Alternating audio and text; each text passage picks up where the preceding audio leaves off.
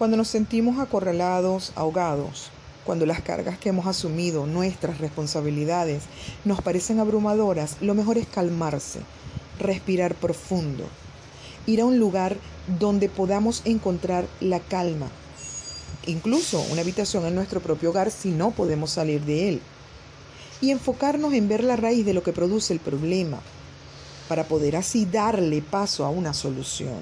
No perderse dándole vuelta a las cosas, llenando nuestro cerebro de pensamientos inútiles, ir descartándolo, los que nos obstaculizan ver con claridad para evitar causar estrés que activan respuestas de huida, lucha o paralización.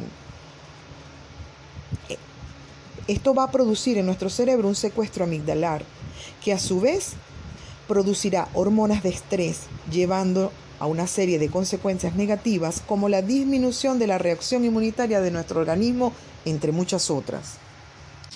Busquemos generar emociones positivas, aplicando distintas estrategias para evitar llegar a esa etapa crítica.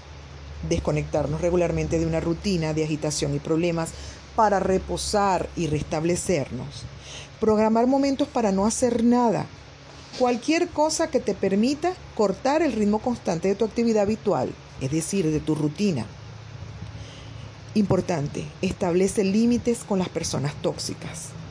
Busca mejorar las relaciones interpersonales de pareja, familiares, logrando acuerdos y estableciendo límites que fomenten tu paz mental. Recuerda, no desgastarte con las cosas que no puedes controlar y busca la armonía con las que sí puedes controlar. Hay varios tipos de meditación, donde yo resaltaría por fácil, simple y con resultados inmediatos el mindfulness o conciencia plena. Puedes lograr relajarte y entrar en un estado de tranquilidad y equilibrio. Recuerda, cuando te desborda una emoción, cuenta hasta 10 Debes usar el tipo de meditación con el que te sientes más cómodo, ya sea la de concentración, conciencia plena o mindfulness o la de visualización. Yo aconsejo no recurrir a los psicofármacos. Ellos, en vez de solucionar, empeoran, traen problemas nuevos. La clave para estar en equilibrio y armonía es asumir el control de tu cerebro, para enfrentar todo lo que te suceda día a día. No veas el lado negativo de las cosas. Donde otros se quejan y lamentan, tú puedes ver una oportunidad. La clave del éxito no es la suerte, es la actitud, la constancia y la perseverancia. Hubo una historia muy cercana que me marcó.